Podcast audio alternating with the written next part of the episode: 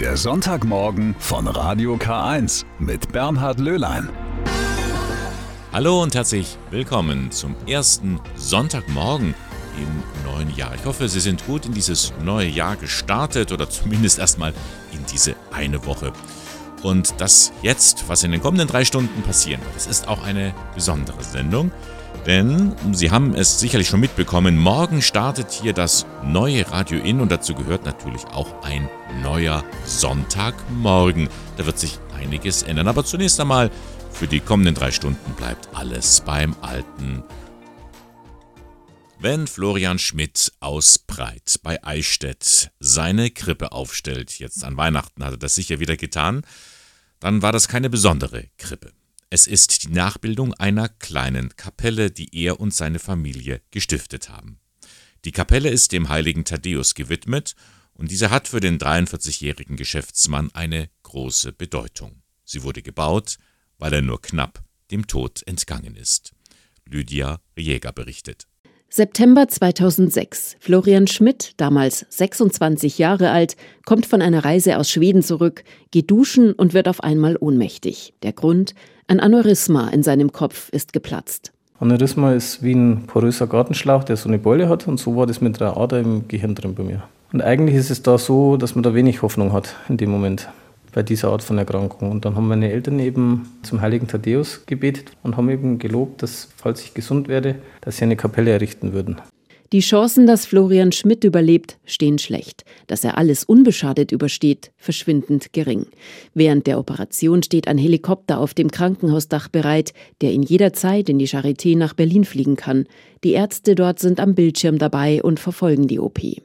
Auch danach geht das Bangen weiter, erzählt seine Mutter Elisabeth Schmidt. Dann ist er ins Koma gefallen und dann ist er so lange nicht wach geworden. Und dann ist er 14. September ist er wach geworden. Und dann haben sie gesagt, wenn er den 24. erlebt, also der Kopf kann immer weg sein, sofort. Einfach von einer Sekunde zur anderen. Und wenn er zehn Tage schafft, dann hat er es geschafft. Er hat es geschafft. Wie durch ein Wunder bleiben keinerlei Schäden zurück. Jetzt ist für die Familie und auch für Florian Schmidt selbst klar, das Gelübde, eine Thaddäuskapelle zu errichten, wird eingehalten. Die Umsetzung war dann auch so, erst einmal einen passenden Platz zu finden, wo es malerisch passt. Weil mir war es immer wichtig, ich wollte eine Kapelle haben, wo man denkt, die steht da schon immer oder schon lange, seit 200, 300 Jahren war immer so eine Vorgabe. Und deswegen haben wir eben nicht nur den Platz gebracht, sondern auch die Materialien. Und das war eben der wichtige Punkt. Drei Jahre dauert es bis zur Einweihung der Kapelle, die sich malerisch in die Landschaft einfügt. Die handgehauenen Jurasteine, das Legschieferdach, das große Holzkreuz neben der Kapelle. Man könnte tatsächlich denken, sie wurde schon vor Hunderten von Jahren errichtet. Für Florian Schmidt ist sie ein ganz besonderer Ort, den er sehr oft aufsucht. Das ist ein Ruhepol, wenn man mal Auszeit braucht, wenn man mal beten will, zu speziellen Tagen und Zeiten an Verstorbene denkt. Es hängen auch Bilder einiger verstorbener Familienmitglieder drin. Meine beiden Kinder sind drin getauft worden. Viele Menschen haben den Punkt, wo sie sagen, auf der Spitze von einem Berg bin ich Gott näher oder dem Himmel näher oder auf hoher See auf dem Schiff. So hat jeder, glaube ich, seinen eigenen Punkt. Und für mich ist das die Kapelle. Ein Verknüpfungspunkt zwischen Himmel und Erde und ein Ort, der die Erinnerung daran wachhält, dass Florian dem Tod von der Schippe gesprungen ist, auch für seine Mutter. Liebevoll schmückt sie die Kapelle jetzt in der Weihnachtszeit. Einen kleinen Baum oder einen großen äh, Föhrenast und äh, so Naturholzfiguren und so und eine kleine Krippe. Ja, und einen Adventskranz immer wieder einen anderen. Das ist so jeden Tag mein Weg wie die Hunde. Leichter Pflege das wie ein Grab. Das denken wir oft. Auch Florian Schmidt sagt, dass es damals spitz auf Knopf um ihn stand, doch von Gram oder Hadern mit seinem Schicksal keine Spur. Im Vordergrund steht die Dankbarkeit, dass alles wieder gut wurde. Sein Glaube wurde durch die Erlebnisse nicht erschüttert, sondern eher stärker. Ich denke mal, man selber hat man das gar nicht so realisiert, sondern hat man eher immer die Kraft gehabt, dass man innerlich gewusst hat, das wird aber Kraft im Glauben hat man immer, man hat damals auch schon immer viel drüber gesprochen. Daher kommt ja auch der Spruch von mir, ich stand vor der Himmelspforte und dann hat man gemerkt, dass ich gar nicht auf der Liste stehe und wurde zurückgeschickt. Und die Kapelle ist das sichtbare Zeichen der Dankbarkeit dafür. Wir alle verbrauchen einfach zu viel Kohlendioxid. Der CO2-Ausstoß, der macht unserem Klima zu schaffen. Eine Möglichkeit, das zu kompensieren, ist die sogenannte Klimakollekte. Die wird von kirchlichen Hilfswerken getragen. Geschäftsführerin der Klimakollekte ist Claudia Tober. Und natürlich erinnert der Name dieser Organisation an den Spendenkorb, der in Gottesdiensten durch die Reihen geht. Aber im Gegensatz zu einer Kollekte machen wir keine beliebigen Spenden, sondern führen die Spenden in konkrete Klimaschutzprojekte ab. Rund 11 Tonnen CO2 verursacht der Durchschnittsdeutsche pro Jahr. Um das auszugleichen, müsste jeder rund 275 Euro für Klimaschutzprojekte spenden. Und dann? Alles gut? Schön wär's. Mit den 275 Euro haben Sie natürlich Ihren CO2-Verbrauch kompensiert. Das heißt, Sie sorgen an anderer Stelle der Welt dafür, dass die 11 Tonnen CO2 eingespart werden. Dann lebe ich technisch gesehen zwar nicht klimaneutral, aber immerhin klimafreundlich. Klingt doch ganz gut.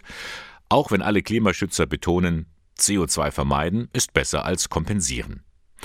Die Klimakollekte wird von den großen kirchlichen Hilfswerken wie Miserio oder Brot für die Welt getragen. Deshalb liegen die Klimaschutzprojekte alle im globalen Süden, in Indien, Afrika oder auf den Philippinen. Und dort vor Ort haben wir jetzt schon die Auswirkungen des Klimawandels stärker zu spüren. Und auch dort werden noch größere Veränderungen anstehen, wie demografischer Wandel, Wirtschaftswachstum. Um denen zu begegnen, arbeiten wir nur mit dem globalen Süden zusammen. Geschäftsführerin Claudia Tober kann auch von einem ganz konkreten Beispiel erzählen. Energieeffiziente Öfen.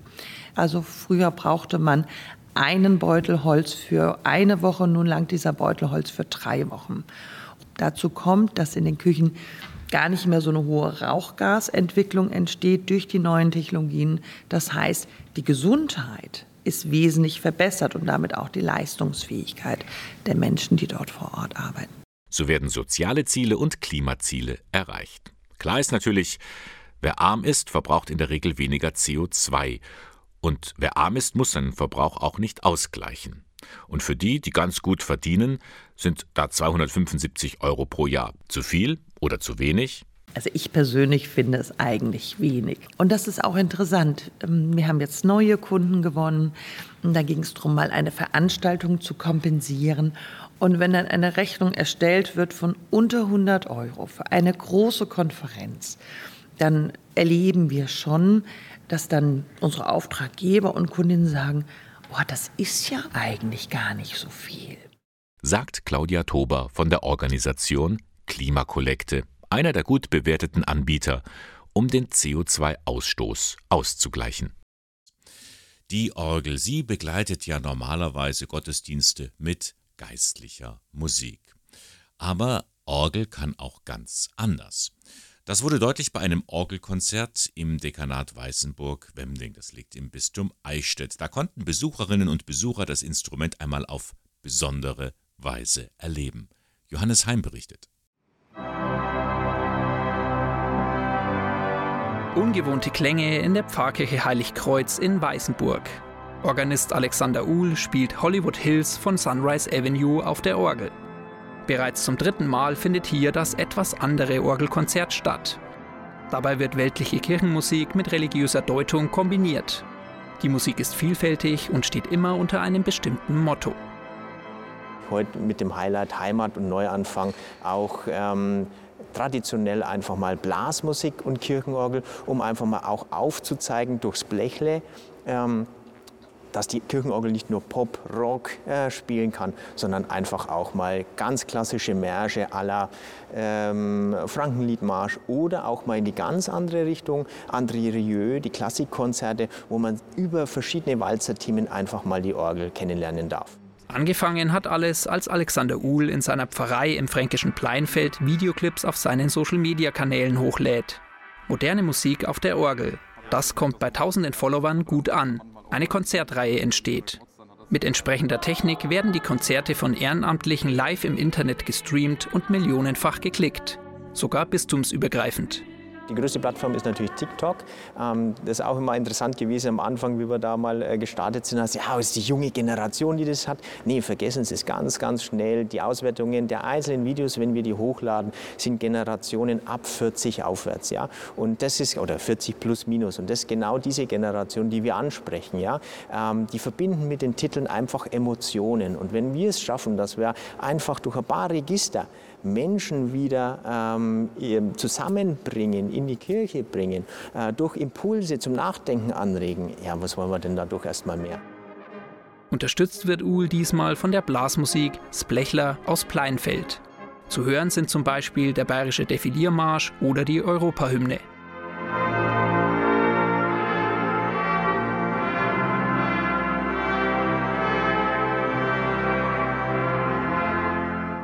Außerdem begleitet er Sängerin Yvonne Kummerer.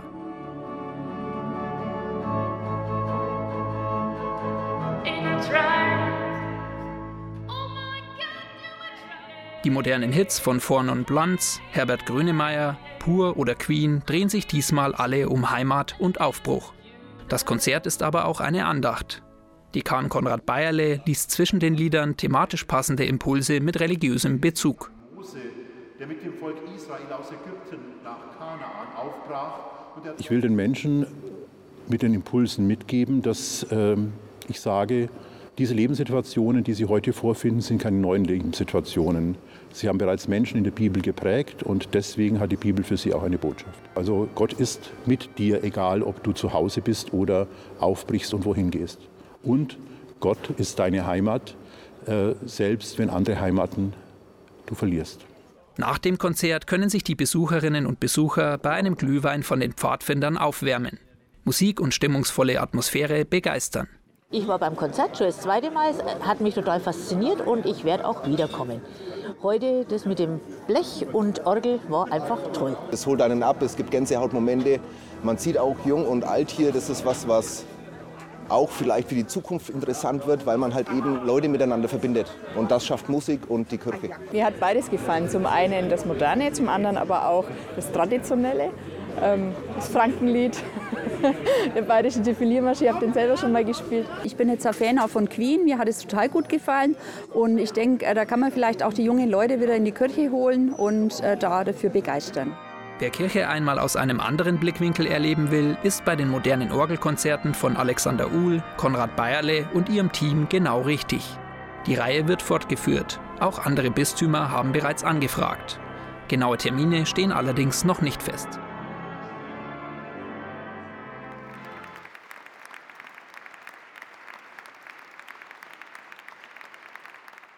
Die Kleinen liegen dem Bistum Eichstätt sehr am Herzen und darum will die Diözese das katholische Profil seiner rund 190 Kindertageseinrichtungen schärfen. Sie sollen mehr zu Lebensorten des christlichen Glaubens werden. Und das geschieht am besten, wenn sich eine Pfarrei ganz auf dieses Angebot für die Kinder konzentrieren kann und nicht so sehr sich um organisatorische Belange kümmern muss. Dafür sind die vier gemeinnützigen katholischen Kindertageseinrichtungen GmbH entstanden. Die erste in Ingolstadt vor genau zehn Jahren. Peter Esser hat dazu mit Markus Schweitzer gesprochen, er ist der Geschäftsführer, und mit der pädagogischen Trägervertretung Valentina Dick.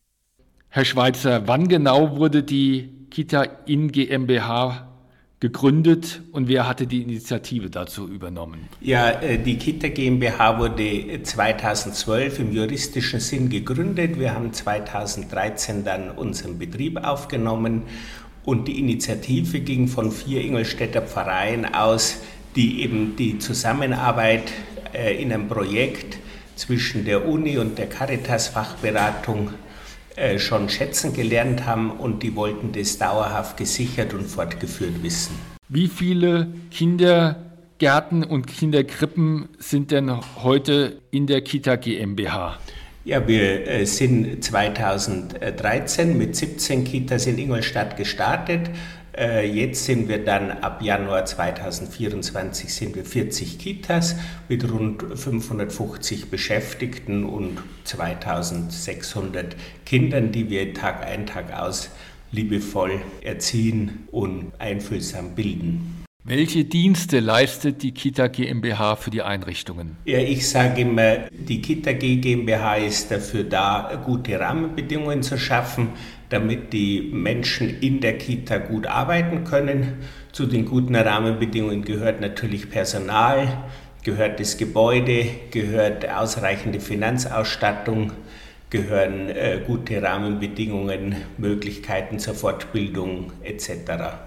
Frau Dix, was machen Sie bei der pädagogischen Begleitung? Was ist besonders wichtig? In der pädagogischen Begleitung von mir geht es eigentlich darum, Impulse zu setzen, wie die Pädagogik, die wir uns für die Kindertageseinrichtungen wünschen, in den Häusern gut umgesetzt werden kann. Und gleichzeitig bin ich Ansprechpartnerin für die Leitungen bei jeglichen Problemen, die im Kindergartenalltag auftreten können. Ich bin Impulsgeberin ähm, und ich bin manchmal auch dafür da, dass sich die Leitungen einfach aussprechen können bei mir, wenn wir zum Beispiel genug Konflikte gibt, gibt auf Elternebene, auf Teamebene, können sie sich bei mir das mir erzählen und ich versuche ihnen Ratschläge zu geben und sie einfach zu begleiten, anzuleiten, Hilfestellung in ihrer Führungsrolle zu geben. Können die Kitas trotz oder bei der Übernahme ihre Identität wahren und wie tun sie das? Ja, auf jeden Fall. Also wie ich bereits auch vorhin schon gesagt habe, haben wir grundsätzlich eine Rahmenkonzeption, in der unsere pädagogische Grundrichtung vorgegeben ist.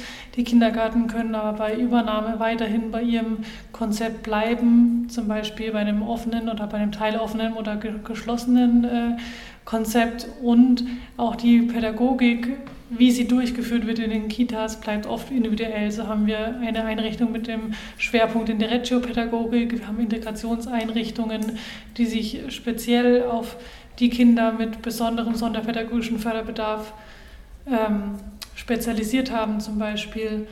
Äh, also die Individualität wird auf jeden Fall gewahrt bei Übernahmen. Gut zehn Jahre Kita GmbH.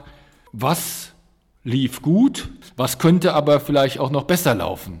Zehn Jahre Kita GmbH äh, sind sicherlich eine Erfolgsgeschichte, wenn wir überlegen, dass wir von 17 Kitas auf 40 angewachsen sind.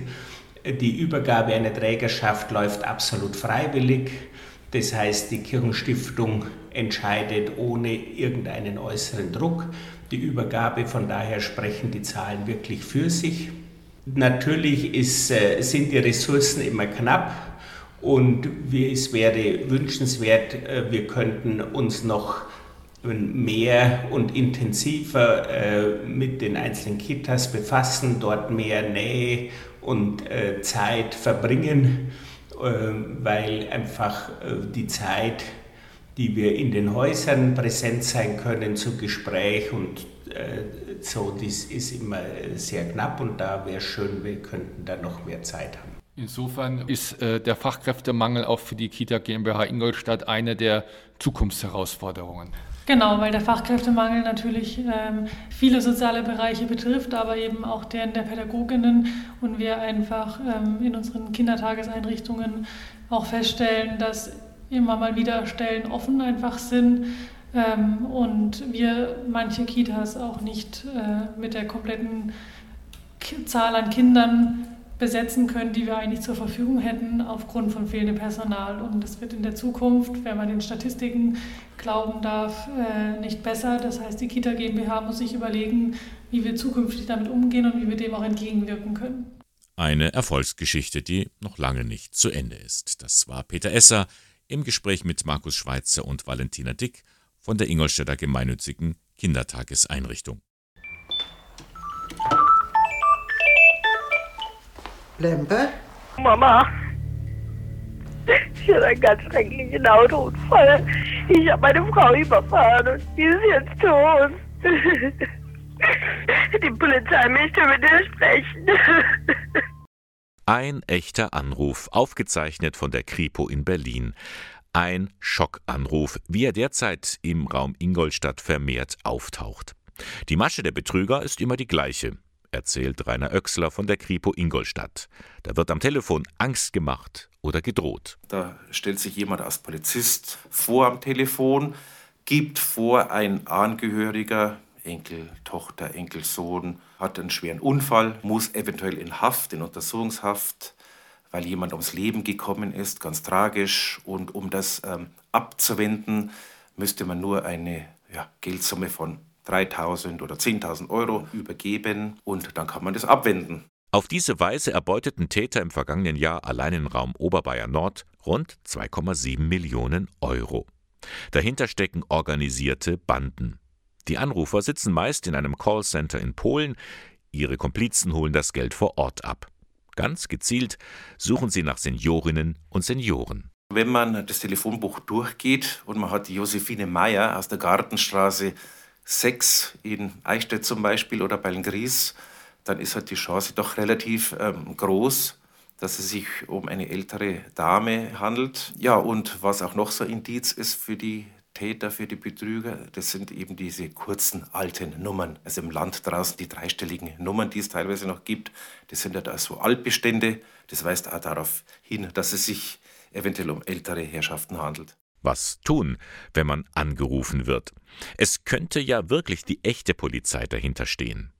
Der Kriminalhauptkommissar rät, seien Sie misstrauisch. Das ist nicht unchristlich, nicht unhöflich, wenn man mal misstrauisch ist oder vielleicht ein bisschen unfreundlich ist und nachfragt. Also gesundes Misstrauen empfehlen wir immer. Ist natürlich leicht gesagt als getan, wenn man dazu äh, neigt, irgendwie ein bisschen gutgläubig äh, zu sein. Wir empfehlen halt immer, äh, Nachfragen zu stellen und dann eben irgendwie einfach auflegen. Spätestens dann, wenn es ums Geld geht. Denn die echte Polizei würde niemals Geld fordern. Rufen Sie im Zweifelsfall die Polizei selbst an, im Notfall auch unter 110. Rainer Oechsler jedenfalls hat derzeit viel zu tun. Als Ansprechpartner bei der Kriminalpolizeilichen Beratungsstelle in Ingolstadt hält er viele Vorträge. Die Nachfrage ist enorm, gerade bei Seniorentreffs und Pfarrgemeinden.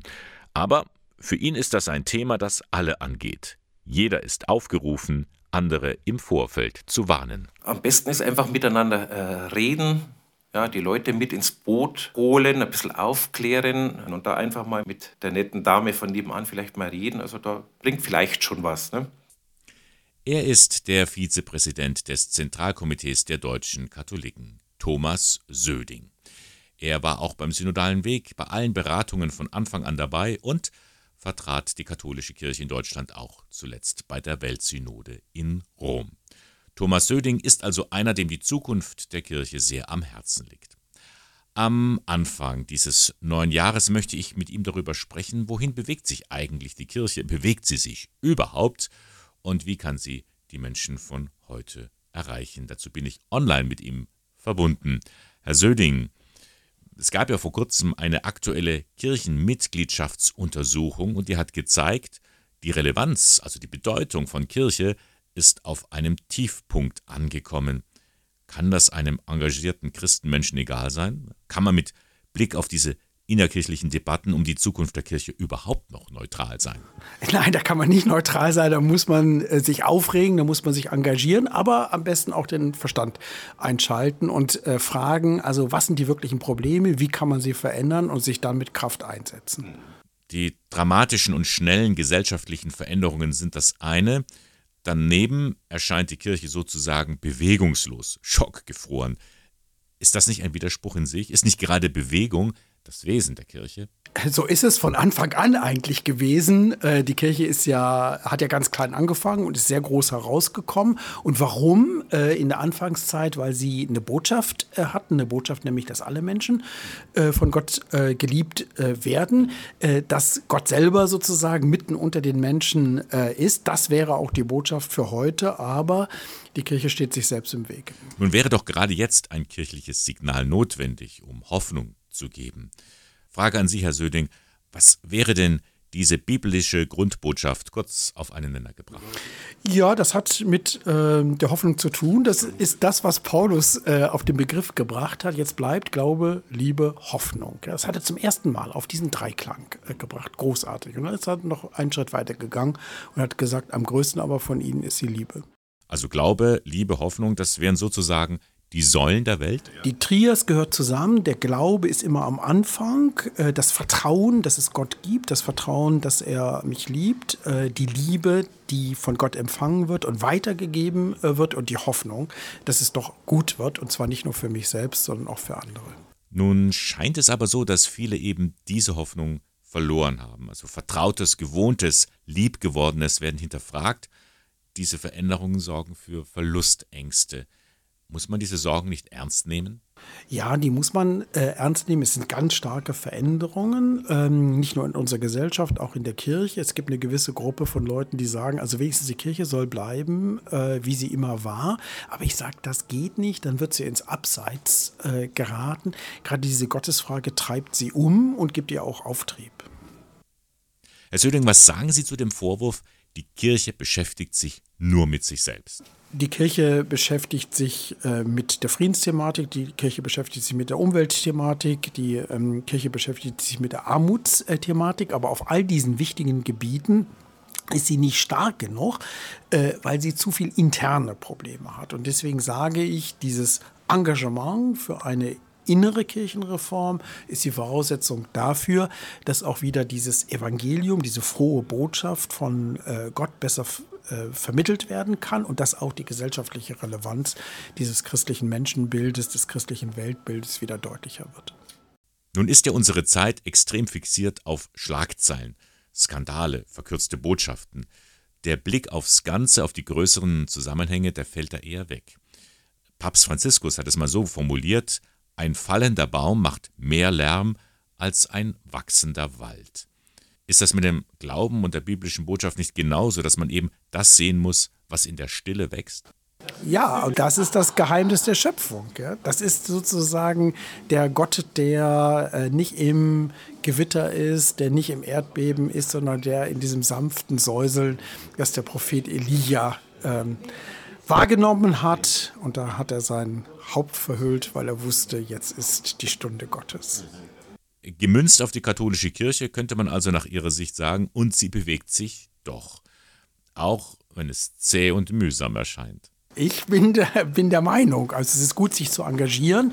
Ähm, es ist auch nicht vergeblich, sich äh, zu engagieren. Es bewegt sich was in der katholischen Kirche und es bewegt sich auch viel mit der katholischen Kirche. Und wir brauchen sie weiter. Wir brauchen sie weiter. Ich glaube, wir brauchen die Kirche weiter und die Kirche braucht äh, Menschen von heute. Vielen Dank, Herr Söding. Danke Ihnen. Das war ein Gespräch mit Thomas Söding, dem Vizepräsidenten des Zentralkomitees der deutschen Katholiken, über die Zukunft der Kirche. Das Gespräch haben wir vor der Sendung aufgezeichnet. Er ist Familienvater, hat zwei Jungs und vom Beruf ist er Verwaltungsinformatiker beim Bayerischen Staat. Klaus Stoll. Vor einigen Jahren hatte er einen Burnout. Diesen hat er allerdings verarbeitet und gemerkt, er will etwas ändern, bei sich und bei anderen. Heute bezeichnet er sich als Seelsorger und Mentor für Selbst- und Nächstenliebe. Wie das aussieht, darüber habe ich mich mit Klaus Stoll unterhalten. Du sprichst offen und frei von deinem Burnout. Was ist passiert? Ja gut, ich habe eigentlich meine Stunden reduzieren wollen, damit ich mehr Zeit für die Familie habe. Aber irgendwie hat es dann nicht so ganz funktioniert, wie ich mir das vorgestellt habe, weil ich eigentlich die Aufgaben immer noch weitergemacht habe. Wollte natürlich mein Pensum auch erledigen. Und ja, irgendwie kam dann eins zum anderen. Ich habe eigentlich weniger Zeit zu Hause gehabt, weil ich mehr Pausen brauchte, weil ich dann nur noch rumgelegen bin. Da habe ich mal zur Ruhe gefunden dann irgendwann, genau. Und du hast wahrscheinlich die Ahnung gehabt, das geht vielen Menschen so. Deswegen bist du nicht alleine jetzt bei dir praktisch äh, äh geblieben, sondern hast eine Idee, ein, ein Konzept praktisch auch entwickelt andere anzusprechen, die vielleicht in einer ähnlichen Situation sind? Was sind die Grundlagen, die, die, die Säulen dieses Konzeptes? Ja, die Säulen des Konzepts sind äh, die Selbstliebe und die Nächstenliebe. Also es geht darum, im Endeffekt die drei Regeln der Selbstliebe zu achten. Das heißt, also sich selbst erstmal in den Vordergrund zu stellen und nicht versuchen, es allen möglich äh, recht zu machen, so wie Chefs oder ja, Eltern oder sonst irgendwas. Das zweite wäre nicht schlecht über sich reden, weil man doch wieder irgendwas nicht, nicht schafft. Und das dritte war eben die Ruhe, die mir sehr gut geholfen hat. Es geht dann letztendlich auch darum, ähm, was macht mich glücklich? Mhm. Also wo finde ich diesen Punkt der Zufrieden, inneren Zufriedenheit? Was ist das für dich? Ja, wenn man seinem Herzen folgen kann. Also wenn man das macht, was einem wirklich Spaß macht und sich nicht abhängig von anderen macht. Das klingt zum Teil fast biblisch-religiös, christlich-kirchlich, aber das muss es gar nicht, denn du sagst, es gibt auch ganz bestimmt diese Formen und Möglichkeiten außerhalb des, des großen Spektrums. Ja, genau. Also ich habe den Weg ohne Kirche gefunden und habe dann nachträglich erst den Bezug zur Kirche gefunden, dass da eigentlich im Prinzip das Gleiche erzählt wird. Darum hast du auch den Eindruck, Menschen ansprechen zu wollen, die jetzt nicht unbedingt im kirchlichen Milieu sein müssen. Genau. Wie willst du das machen? Gibt es da irgendwie ein Konzept, wie du die erreichen kannst? Ja, ich bin jetzt in Verbindung mit verschiedenen Selbsthilfegruppen, jetzt zum Beispiel bei der Mobbing-Gruppe in Ingolstadt. Ansonsten biete ich einfach so mein Angebot online an. Äh, das hat überhaupt keinen kirchlichen Bezug dann im Normalfall. Also es muss keiner in der Kirche sein. Natürlich besprechen wir auch oder nehmen uns auch religiöse Themen raus die in der Bibel besprochen werden, aber eben nicht im religiösen Kontext, sondern eben im Kontext der Selbst- und Nächstenliebe. Wenn sich jetzt also jemand mit dir in Verbindung setzen würde, was kann er erwarten? Was ist der Mehrwert? Ja, der Mehrwert ist vor allem Stressfreiheit oder stressärmeres Leben. Ja, man kann eigentlich so gut wie mit jedem reden, hat keine Feinde mehr und sowas, dann fühlt sich das Leben einfach komplett anders an. Ja, das ist einfach ein komplett anderes, befreites Leben auch. Also man fühlt sich von den Ketten befreit auch, die einen immer zurückhalten. Du machst es ja praktisch aus einem inneren Antrieb heraus. Für dich hast du jetzt den Weg gefunden, habe ich den Eindruck. Warum bietest du dieses äh, offen an? Das müsstest du ja nicht. Das müsste ich nicht, nee. Ähm, aber ich habe für mich meinen Frieden gefunden mit, mit mir selber. Also das ist mir mal wichtig. Die Selbstliebe, die bedingungslose. Und ich habe mit allen anderen Menschen Frieden gefunden. Also bei mir gibt es kein Mobbing mehr. Es gibt niemand mehr, der mich irgendwie ärgert, weil die Resilienz eigentlich so hoch ist, dass ich mit keinem mehr ein Problem hat und kann das eben auch weitergeben. Und nachdem ich mit allen Menschen Frieden geschlossen habe, habe ich herausgefunden, dass das eigentlich jeder kann, weil so wie ich drauf war, so ja, schlecht waren viele nicht drauf. Viele sind vielleicht besser drauf, viele sind noch schlechter dran. Aber ich sehe mich jetzt so als Mittelwert an und was ich schaffen kann, kann eigentlich jeder schaffen. Und wenn es jeder schafft, dann haben wir Weltfrieden. Und das ist so meine Motivation, weil ich gemerkt habe, so schwer ist es nicht, wie jeder immer behauptet, oh, das schaffen alle nicht. Weltfrieden. Ja, so einfach ist das, nicht mehr und nicht weniger. Und wenn Sie diesen Weg selber ausprobieren möchten, hier ist die Internetseite von Klaus Stoll, stollhaus.eu. Diese Nachricht kommt wie ein Schock. Ich habe Krebs. Angst, Verwirrung, fehlende Informationen, Betroffene stehen vielfach ohnmächtig und hilflos dieser Diagnose gegenüber. So auch die Ingolstädterin Christel Schön. Ende Februar 2008 erfuhr sie, dass sie einen fibromatösen Pleuratumor hat. Nach dem ersten Schock kam aus ihr die Kämpferin hervor. Als ehemalige Geschäftsführerin des katholischen Deutschen Frauenbundes war sie es gewohnt, Dinge selbst in die Hand zu nehmen. Mir ist dann immer wichtig, mit mehreren Menschen, die gleichgesinnt oder gleich betroffen sind, so ein Thema anzupacken, zu beschreiben und, und zu, zu schauen, wie können wir das anderen wieder zur Verfügung stellen. So entstand die Idee zu einem außergewöhnlichen Buchprojekt. Die Mutmachbücher. Das sind keine Ratgeber im medizinischen Sinne, da beschreiben die Autorinnen und Autoren, was sie erlebt haben, ihre persönliche Sicht und vor allem, wie sie trotz der Krankheit Zuversicht und Vertrauen bekommen haben. Diese Genesungsgeschichte, das ist so das Verbinde von allen Geschichten. Und je nachdem, wie, wie, wie der, der Schreiber oder der Autor oder die Autorin das äh, auffasst, äh, ist das entweder eine Kurzgeschichte oder auch nur ein Gedicht. Und vor allen Dingen, wenn ich als Leser kurze Geschichten habe, die in sich abgeschlossen sind, tue ich mich auch leichter, so ein Buch in die Hand zu nehmen. So hat etwa die Taiwanerin Wei Liang Liu für das Buch einen Brief geschrieben an ihre Krebszelle. Und ich habe was in dieser Zeit selbst gemacht, Gedanken gemacht, Informationen geholt und ich wollte ja weiterleben und äh, wie komme ich diese Kraft und alles Mögliche. Ein Brief. Und dann am Ende habe ich noch geschrieben, dass äh, diese Krebszelle gehört mir und ich würde nicht mehr wiedersehen. Oh, ja, das war das.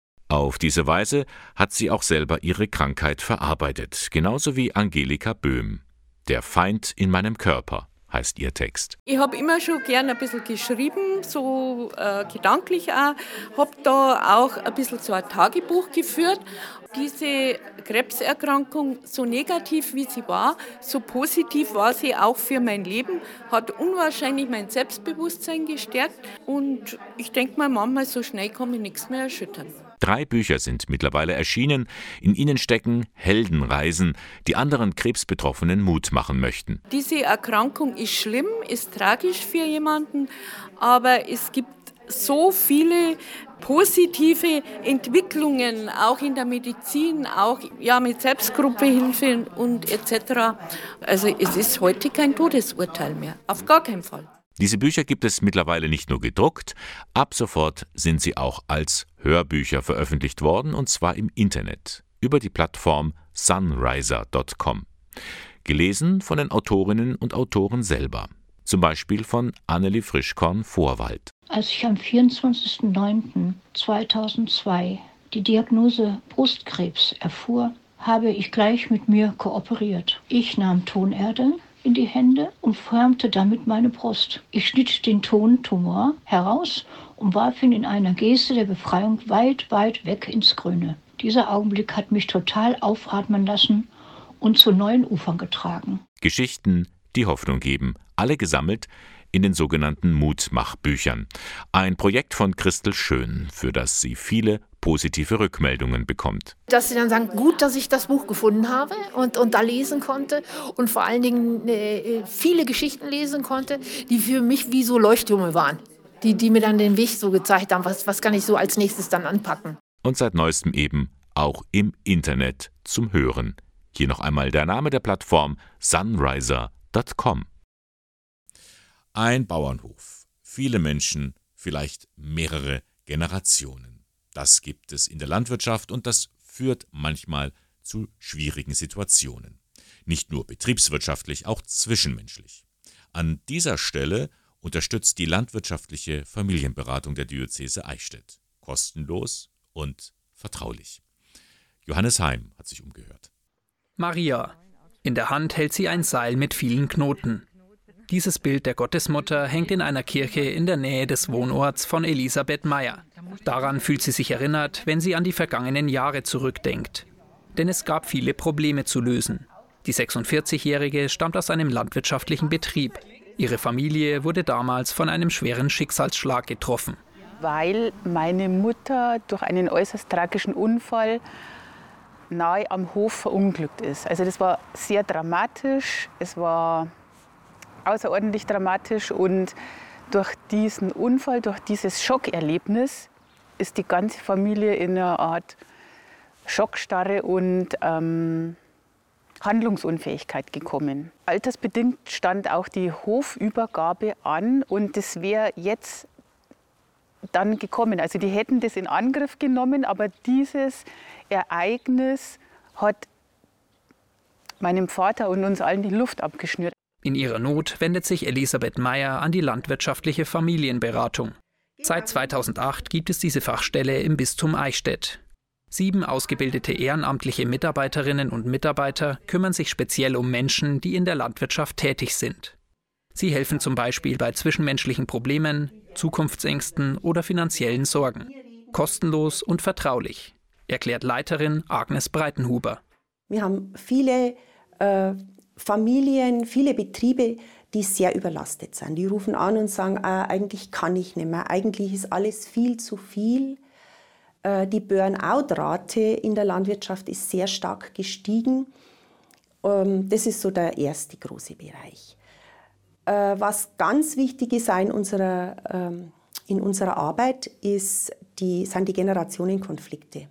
Das ist also typisch so in der Landwirtschaft, dass mehrere Generationen auf dem Hof leben und auch auf sehr engem Raum manchmal leben. Und dass da Konflikte entstehen, ist ja sehr naheliegend. Die Ehrenamtlichen unterstützen vor allem durch viele Gespräche, entweder am Hof, online oder direkt in der Fachstelle. Annemarie Meyer und Katharina Nieberle-Göpfert beraten immer im Team und individuell. Denn die Familien und Probleme sind von Hof zu Hof unterschiedlich. Katharina Nieberle-Göpfert. Wir versuchen immer genau hinzuhören, was der Wunsch, das Anliegen der Einzelnen ist. Wir versuchen immer unparteilich zu sein, also egal wer uns holt, wir sind niemals Anwalt dieser einen Person, sondern wir hören uns immer alle an, um uns dann auch ein entsprechendes neutrales Bild von der Familie zu verschaffen, weil nur so können wir dann auch den Ratsuchenden helfen. Im Gespräch wird die familiäre Situation am Hof verdeutlicht. Im Fall von Elisabeth Meyer und ihrer Familie standen vor allem die Trauerbewältigung und die Hofübergabe im Mittelpunkt, verdeutlicht Annemarie Meyer. Wir haben dann mit ihrer Erlaubnis Kontakt aufgenommen zum Vater, zu den Geschwistern und haben mit alle Einzelgespräche geführt, weil jeder das Unglück ja unterschiedlich zu verarbeiten hatte. Wir haben dann versucht zu vermitteln, Trauerbegleitung. Das ist in Anspruch genommen worden zu unserer Beratung. Wir haben auch versucht, äh, die Familie in psychologische, dass sie psychologische Hilfe suchen, weil der Unglücksfall einfach so immens war. Mit Hilfe der landwirtschaftlichen Familienberatung hat Elisabeth Meyer gemeinsam mit ihrer Familie einen Weg aus ihrer schwierigen Situation gefunden. Den Hof soll eines ihrer drei Geschwister übernehmen. Sie selbst hat neben ihrer Bürotätigkeit eine Ausbildung als Hospizbegleiterin gemacht, um andere in ihrer Trauer zu unterstützen. Eine kleine Ausbildung ist es, die ehrenamtlich in Familien geht, in Altenheime geht, und da werden auch immer wieder Lebensgeschichten aufgerollt und Themen, die man lange nicht anschaut. Was mir bewusst geworden ist, man muss immer wieder aufstehen. Man kann immer wieder aufstehen, man muss es nur tun. Und es sind helfende Hände da, man muss sie nur sehen und dann auch ergreifen. Also man muss diese Telefonnummer anrufen, damit man Hilfe bekommen kann. Also es kann niemand klingeln und sagen, äh, ich helfe dir, weil das niemand weiß. Jeder braucht eine andere Art von Hilfe. Hilfe in schweren Lebenslagen. Familien aus dem ländlichen Bereich finden diese besonders bei der landwirtschaftlichen Familienberatung, die es in allen bayerischen Bistümern gibt. Man muss sie, wie Elisabeth Meyer, nur in Anspruch nehmen. Ein Beitrag von Johannes Heim über die landwirtschaftliche Familienberatung im Bistum Eichstätt. Hier die Möglichkeit, wie Sie Kontakt aufnehmen können. Das ist eine Telefonnummer 08421 50888 die Vorwahl von Eichstätt 08421 und dann 50888. Da erreichen Sie die landwirtschaftliche Familienberatung. Mit Aha und Take On Me geht der Sonntagmorgen von Radio K1 zu Ende. Das war übrigens der letzte Sonntagmorgen dieser Art. Sie haben es ja schon mitbekommen. Ab morgen startet das neue Radio In mit einem neuen Musikmix und mehr aus der Region. Und da machen wir natürlich von Radio K1 sehr gerne mit. Lassen Sie sich überraschen mit einer neuen Ausgabe am kommenden Sonntag, dem 14. Januar, der neue Sonntagmorgen von Radio K1. Moderation und Redaktion der Sendung Bernhard Löhlein. K1 finden Sie in Eichstätt in der Luitpoldstraße 2. Ich freue mich auf diesen nächsten neuen Sonntagmorgen mit Ihnen. Bis dann, alles Gute.